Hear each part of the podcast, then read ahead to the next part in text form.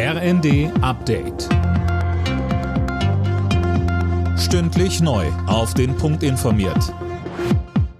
Ich bin Gisa Weber. Guten Abend. Der schnelle NATO-Beitritt von Finnland und Schweden ist schon am ersten Tag ausgebremst worden.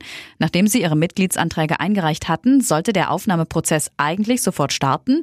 Wie es heißt, hat die Türkei aber erneut Sicherheitsbedenken hervorgebracht. Experten gehen davon aus, dass Präsident Erdogan damit die Lieferung von US-Kampfjets aushandeln will. Deshalb liegen die Hoffnungen jetzt auf Gesprächen mit Außenminister Cavusoglu. Der ist heute in Washington. Die Kultusminister haben sich auf Leitlinien für den Unterricht für Kinder aus der Ukraine geeinigt. Priorität soll demnach haben, dass sie Deutsch lernen und in das deutsche Schulsystem integriert werden.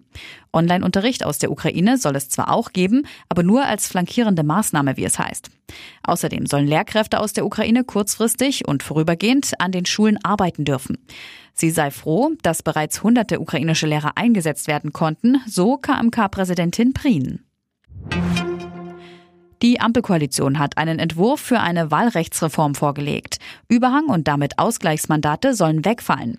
Gewinnt ein Kandidat seinen Wahlkreis, seine Partei schneidet aber zu schwach ab, zieht er nicht mehr automatisch in den Bundestag ein.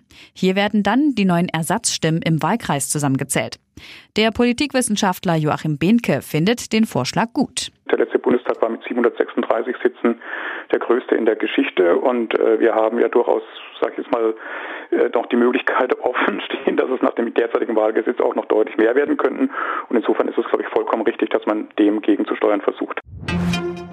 In Sevilla steht heute das Finale der Fußball-Europa League an. Mit Eintracht Frankfurt ist zum ersten Mal ein deutscher Club mit dabei. Gegner sind die Glasgow Rangers. Los geht's um 21 Uhr. Alle Nachrichten auf rnd.de